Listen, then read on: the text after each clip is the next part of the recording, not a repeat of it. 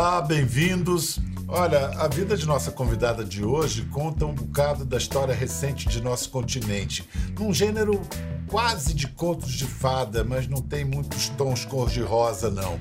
É, daria um tremendo musical, aliás, deu um super musical, foi montado, fez sucesso, chamou-se On Your Feet. Vamos traduzir aí por De Pé. É, foi uma menina que encarnou a divisão é, e a união entre dois mundos separados por infinitas 90 milhas. Cuba, onde ela nasceu e de onde sua família teve que fugir, e Estados Unidos, que lhe acolheu, onde ela cresceu e se tornou uma grande diva. Difícil dizer o que ela fez antes, ela mesma não sabe se começou a falar ou a cantar, fez as duas coisas juntos quando menina. Sei que ela descobriu muito cedo esse destino musical e seguiu em frente para virar uma estrela mundial. Ela cantou primeiro em inglês, depois na língua materna o espanhol, e aí foi nessa ordem que ela se fez a incontestável rainha da música latina. Quanta honra para nós, Gloria Stefan. Um gusto para mim, Pedro. Muitas gracias por darme a oportunidade.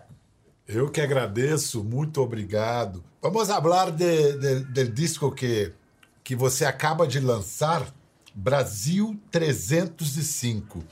É um tributo à música brasileira, mas você não canta em português. Por quê? Bueno, canté em português eh, Magaleña, que é o dueto com Carlinhos Brown. Pero la idea del disco era mostrar eh, la base que tenemos de Cuba y Brasil, la base africana, y como la música mía, la, la, música que conocen mundialmente, los éxitos, podía funcionar muy bien con los ritmos de Brasil. Por eso fue que no grabé en este instante las canciones en português. O, o álbum chama-se Brasil 305, eu suponho por causa do código telefônico de Miami, 305. Sí, es el código de Miami, pero también eh, yo fui gran fan de Sergio Méndez, soy gran fan de Sergio Méndez, y uh, Brazil 66 fue una influencia muy grande sobre mí. Entonces es como darle honor a ese disco que tuvo eh, tanta importancia en mi vida, pero con el código postal de Miami, que es 305. Después que le puse el nombre, me enteré que en Brasil hay exactamente 305 grupos indígenas distintos, que fue una diocencia, como le llamo, una coincidencia muy linda. Yo no lo sabía cuando le puse el nombre. Era como un puente de Miami a Brasil. O que, o que Miami tem de mais brasileiro? Yo creo que el sentir, la alegría, Miami es una ciudad muy distinta a todas las otras en todo Estados Unidos y yo he viajado por todos los Estados Unidos pero creo que hay eh, similitudes con el sentir, ¿no? El, el, goce de la música, de la comida, de la alegría latina, que hay muchos latinos también aquí. Sim, que brasileiros e cubanos, latinos em geral, compartilham. Muito atual, muito necessária. No disco, a participação do Laércio da Costa. Sim. É um percussionista brasileiro que é, adora você, é tão fã seu, que as, as duas filhas Sim. dele chamam Glória e Stephanie. Sim. Como, como, como foi esse convite para ele participar? Bueno, eu adoro a Laércio, é um talento incrível. E eu sabia que se iba a poner mi música en las manos de alguien, sería lindo alguien que conoce profundamente mi música y conoce profundamente todos los estilos de música de Brasil, no solo bossa nova y samba, porque tratamos de explorar diferentes eh, samba de mesa, samba de roda, pagode, entonces tratamos de hacer algo que incluyera muchos ritmos. Y quién mejor que alguien que conoce mi música y también conoce lo que funcionaba bien naturalmente quando estávamos fazendo as gravações. Há pouco você mencionou Sérgio Mendes, mas quais são as suas primeiras lembranças, as mais antigas da música brasileira? Las más antiguas son de los discos de mi madre. Mi madre tenía un gusto muy ecléctico en la música y no solo tenía los grandes de Cuba como Celia Cruz, eh, Israel López Cachao, Olga Guillot, también tenía los americanos Nat King Cole, Dean Martin, Frank Sinatra, eh, Dinah Shore, que teníamos los discos 78, imagínate lo viejo que era eso. Y también de Brasil, ella tenía discos de Clara Nunes, de Carmen Miranda, de Elis Regina y Jobim. Entonces yo me crié escuchando estos ritmos tan ricos y tan complejos, síncope, y me enamoré de eso. Y cuando entré al grupo, eh, yo tenía 17 años, en el año 75, 1975, le pedí a Emilio que los músicos aprendieran eh, Chica de Ipanema, eh, Corcovado, Desafinado, para yo cantarlos en portugués en la banda, en Miami Latin Boys. Todavía no le habíamos cambiado el nombre a Miami Sound Machine. En 83 hicimos un disco entero llamado Río, que hice una versión en español, Baila conmigo, de Lanza Perfume de Rita Lee. Hicimos eh, eh, todo, Gia era Gia Jinju. Hicimos em, varias canciones que habían... Ah, Wilson Simonao con uh, Dingly Bangy, que creo que fue una de las primeras canciones de rap que yo escuché en mi vida. Y la grabamos y le hice letra en español. Así que tengo muchos años amando y realmente eh, inspirándome la música brasileira.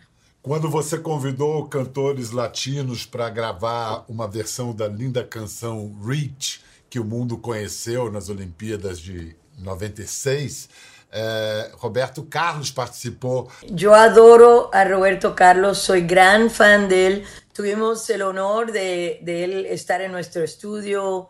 Eh, ha ido a muchos de sus conciertos. Tiene una voz inconfundible, primero, y las canciones de él, sensatas, románticas, bellas. Soy gran fan de Roberto Carlos. Somos, somos todos.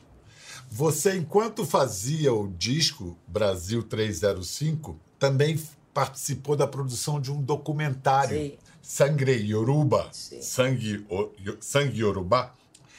São, você buscava as semelhanças entre Cuba e Brasil? O que você estava à procura? Estamos, lo que queremos expresar es que la música nos une más que nos separa. Y la tribu Yoruba fue llevada a Cuba y a Brasil. Entonces era como la música, la raíz la compartimos mucho. Y todo esto surge de África. Tuve la oportunidad de entrevistar a Alcione, Dios mío, que es como, yo la considero como Celia Cruz en mi país. Pude entrevistar a Monarca, que estableció Portela, del cual Clara Núñez era gran, ah, era representante. Y eh, entrevisté a María, María Rita, la hija de Liz Regina, que me recordó mucho lo que está pasando mi hija, que es la mejor músico de la familia, pero también tenía, tenía miedo cantar por la imagen de su madre y no cantó hasta los 18 años.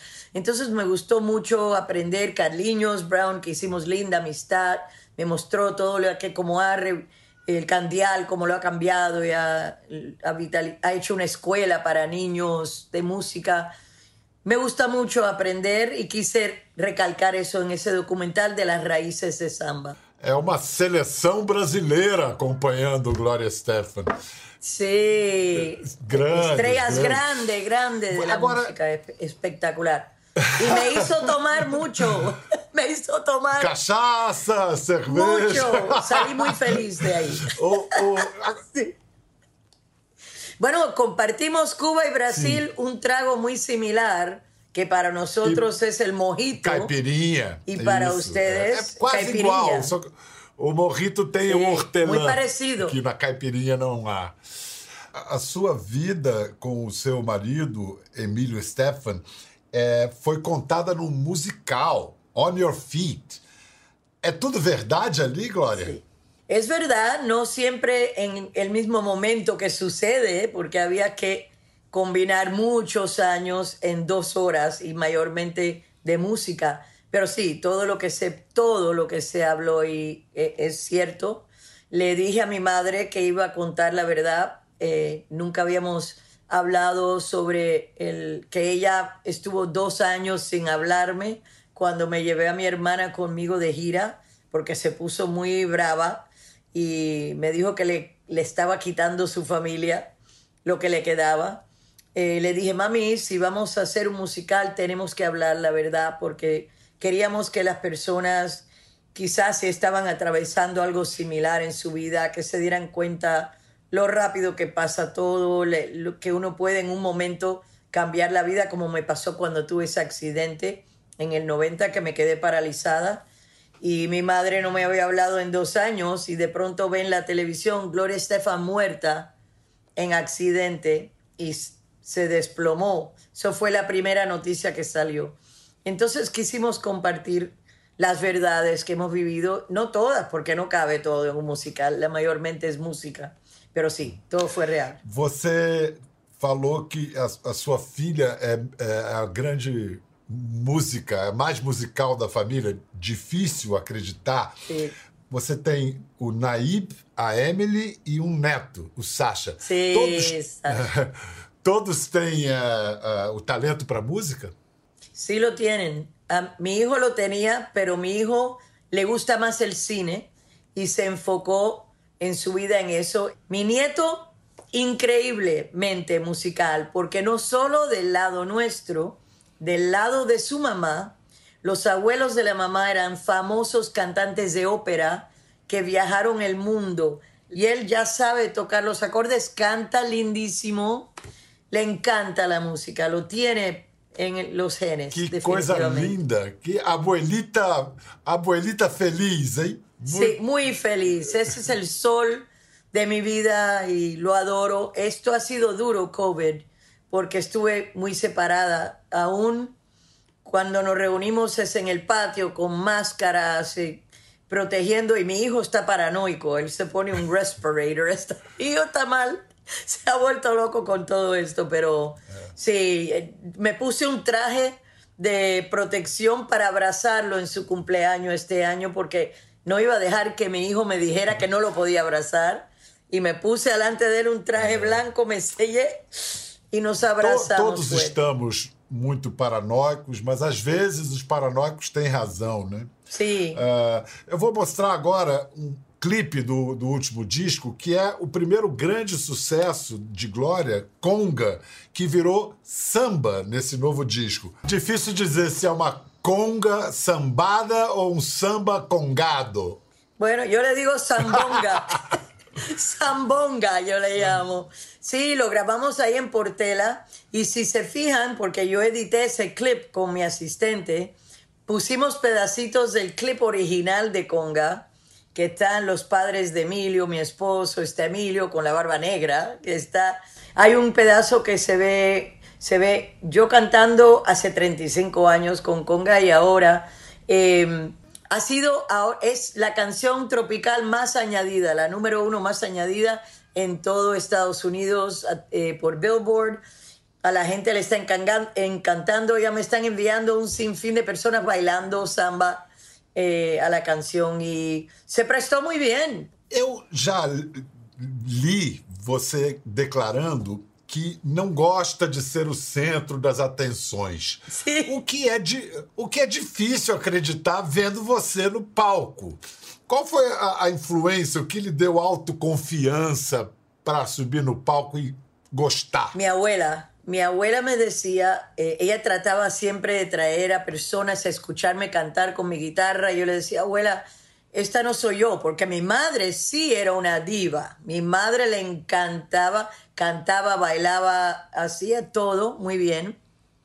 Y yo tengo la personalidad de mi padre, pero la música canto desde que hablo, vino conmigo. Y mi abuela me decía, no vas a ser feliz si no compartes ese don con la gente, porque eso es la razón que tú viniste al mundo. Yo le decía, ok, abuela, sí. Pero cuando entré al grupo a los 17, lo hice por solo divertirme. Yo estaba yendo a la escuela, estudiando psicología, comunicación y francés. Iba a ser doctora. pero estaba tan entusiasmada de poder ser parte de un grupo musical, disfrutaba más haciendo los arreglos y preparando los temas y cuando llegaba a subirme al escenario, me agarraba al, al mic stand así, muriéndome de nervios, pero tuve 10 años para acostumbrarme antes que tuvimos el éxito grande mundial. Y poco a poco en esos 10 años me fui relajando, me fui sintiendo más segura. Mientras empezamos a tener éxito con la música y la gente reaccionaba lindo, era más fácil para mí abrirme y dejarme relajarme, que era lo único que tenía que hacer, dejar que el público viera lo que yo sentía por la música adentro. Pero me alegro mucho que tuve esos 10 años, porque si no, yo no creo que hubiera podido. Por que, Glória, você nunca voltou a Cuba? Você foi uma vez a Guantánamo e você tem uma mágoa? O que, que precisa mudar em Cuba para você voltar? Bueno, nosotros fuimos a, ayudar a sacar al hermano de Emilio en el año 79 cuando Jimmy Carter abrió para la familia poder ir. Y fuimos allá 10 días, le compramos muchas cosas que ellos no podían comprar en las tiendas, era solo tienda para pasaporte americano. Y mi sobrina, que tiene una carrera muy grande en la televisión ahora aquí, vino de 12 años, nunca había probado una manzana, no había probado una aceituna. Cuando ella fue conmigo a comprar, ella se volvió como loca y empezó a, echar cosas en el carro. No éramos conocidos todavía en ese momento, pero mi madre sufrió mucho. Mi padre pasó preso dos años en una cárcel cubana con bahía de cochinos. Y ya después, cuando empezamos a tener fama, que me preguntaban sobre Cuba, yo era muy abierta y honesta que yo no coincidía con el gobierno de Castro, porque mi familia perdió todo, mi padre fue prisionero político, no creo en los dictadores o o esa mano dura que tenía sobre el pueblo cubano los Castros. Yo tampoco hubiera sido a favor de Batista, aunque mi padre trabajaba como policía y mi abuelo era comandante del gobierno de Batista, pero él tomó el poder. Yo creo que cualquiera que toma el poder así no es correcto. Y ya cuando empecé a tener más popularidad mundial, que yo decía estas cosas, me convertí en persona non grata en Cuba y hubiera sido un peligro también ir, pero cuando me invitó el Papa Juan Pablo II a ir con él en el 95, me dijo que iba, él fue en el 97, le expliqué que mi presencia ahí iba a ser muy política y él tenía un, una misión espiritual y yo no iba a poder quedarme callada en Cuba y no expresarme en contra del gobierno como había hecho en todas partes del mundo y yo no quería terminar en la cárcel y tampoco quería crear una diversión a lo que estaba haciendo el Papa ahí. Por esa razón tampoco fui cuando fue Juanes y fueron muchos artistas allá a cantar. Yo le dije, mira, qué bueno que vas, me alegro que vas, es bueno, pero mi, yo soy cubana y lo que sufrí con mi padre, yo no puedo estar cantando Oye mi canto en la Plaza de la Revolución que habla sobre libertad de expresión cuando el pueblo no la tiene, no tienen libertad de expresión. Entonces ellos también entendieron, pues esa es la razón que yo no he regresado, porque mi familia personalmente eh, ha tenido experiencia muy negativa y, quiero, me encantaría ir un día cuando sea libre el pueblo de Cuba para poder vivir la vida como quieren vivirla, escoger quién ellos quieren y es, es complicada la situación allá. En 2016 durante, o, o Barack Obama iniciou um processo de aproximação entre Estados Unidos e Cuba. Esse, essa aproximação se perdeu? Esse processo se extraviou? Sí, con este nuevo gobierno. No ficou nada. Que né? es, eh, no, y sabes que es triste porque yo creo eh, mucho en que debe haber comunicación y que deben poder viajar las personas. Y los cubanos que van a ayudar a su familia, eh, viven muchas personas porque le envían dinero de aquí. Yo no pienso que eh, eh, encerrarlos en, en es bueno. Yo pienso que tiene que haber comunicación entre pueblos y gentes Y eso es una pena que eso pasó, porque por mucho que yo no crea en el gobierno de Cuba, sí pienso que el pueblo no merece estar encerrado.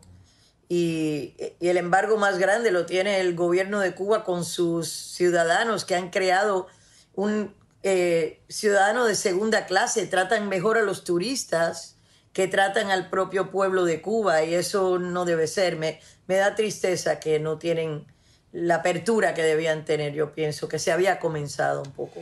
Eu quero mostrar agora um momento da administração Obama em que Gloria Stefan e outros artistas cantaram na Casa Branca e botaram o presidente Obama para dançar. Uma noite espetacular. Inesquecível, né? Você e Obama são amigos?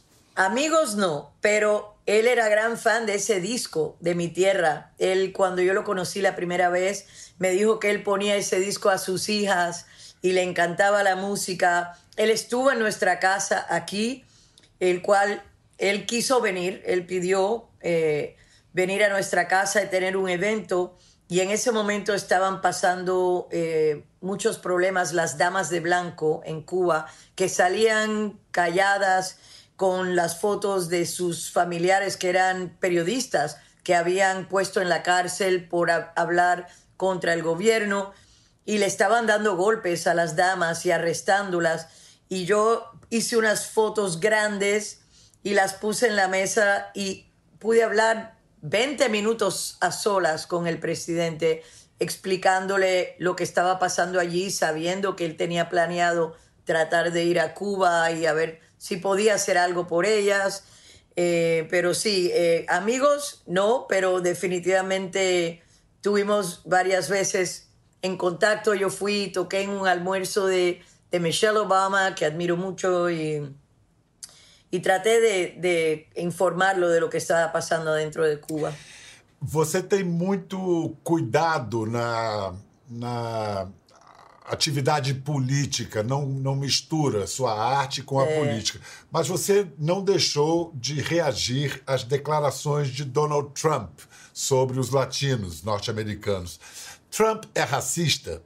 Por lo que dice, es fácil darse cuenta de que tiene problemas con otras culturas y otras razas.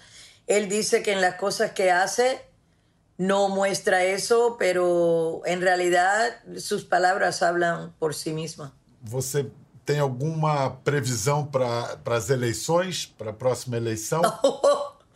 ojalá tuviera una predicción. nadie sabe qué va a pasar. Este es un momento increíble. Uh, para mí lo más importante, y siempre hablo mucho a la juventud, que es muy importante que salgan a votar, particularmente los latinos que tenemos ciudadanía en este país, porque aquí el poder se ve en el voto y el poder económico. Para el 2025 vamos a ser una cuarta parte los latinos de la población de Estados Unidos. Así que estamos ya saliendo de lo que es una minoría en nuestros números. Y no importa por quién vote, pero es importante decir presente en las urnas para que sepan el poder político que tenemos los latinos y nos tomen en cuenta quando entre qualquer administração que vai entrar. Agora, com o novo disco, o natural seria você voltar ao palco, fazer shows. Mas quando será que os shows serão possíveis de novo? É, oh. é, é um golpe muito grande no, no entretenimento, no, no, show business. O que, que você. Muitos músicos profissionais estão sofrendo muito. O que, que você consegue antecipar agora para os próximos. para o ano que vem? Eu creio que esta, esta experiencia va a traer nuevas formas de hacer conciertos, quizás virtuales, pero yendo a un lugar que puedas poner todo el escenario, que salga muy buena calidad el sonido y quizás los músicos puedan ir a estos lugares a hacer concierto y mundialmente alguien puede pagar un boleto de menos dinero y ver un show de verdad bueno. Yo creo que eso vamos a verlo crecer. Pero para estar en vivo, todo el mundo apretado en un estadio, me imagino que será un año y pico, en lo, porque en lo que sale la vacuna y nos damos cuenta, yo, yo, va a ser difícil para mí salir y ponerme esa vacuna enseguida, me daría miedo igual, porque se está apurando el proceso mucho y creo que tenemos que ver cómo reacciona eh, la gente y creo que eso se tardará más de un año, eh, por lo menos en empezar a hacer conciertos, pienso, por lo menos yo. Eu, é, eu também acredito. Glória, muito obrigado pela sua gentileza. Muitos jovens artistas olham para Glória Stephanie.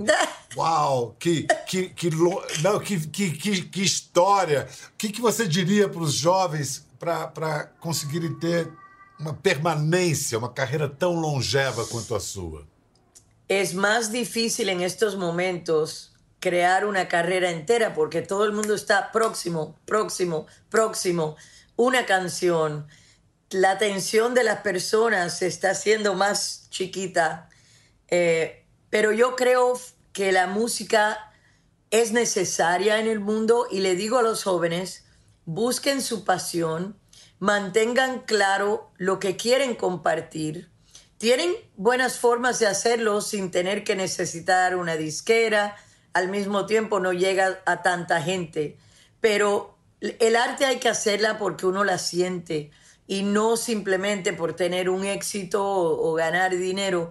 El artista tiene que ser artista y compartir su arte en cualquier forma que pueda, pero sí le digo a todo el mundo, tengan un trabajo preparado, estudien, edúquense, tengan algo en la que pueden ganar la vida y seguir haciendo música y si tienen dicha, entonces ya podrán salir y compartir su música, pero prepárense porque en este momento la música es una de las carreras más difíciles de poder ganar la vida simplemente haciendo música. Yo estudié psicología, comunicaciones, diciendo Emilio y yo, él era empresario, si no funciona, tenemos algo para poder comer y, y para poder sobrevivir. Así que yo diría, prepárense siempre y tengan muy claro en su mente eh, su arte. Muchísimas gracias, Glória. Ha sido um gran prazer. Gostou da conversa? No Globoplay você pode acompanhar e também ver as imagens de tudo que rolou. Até lá!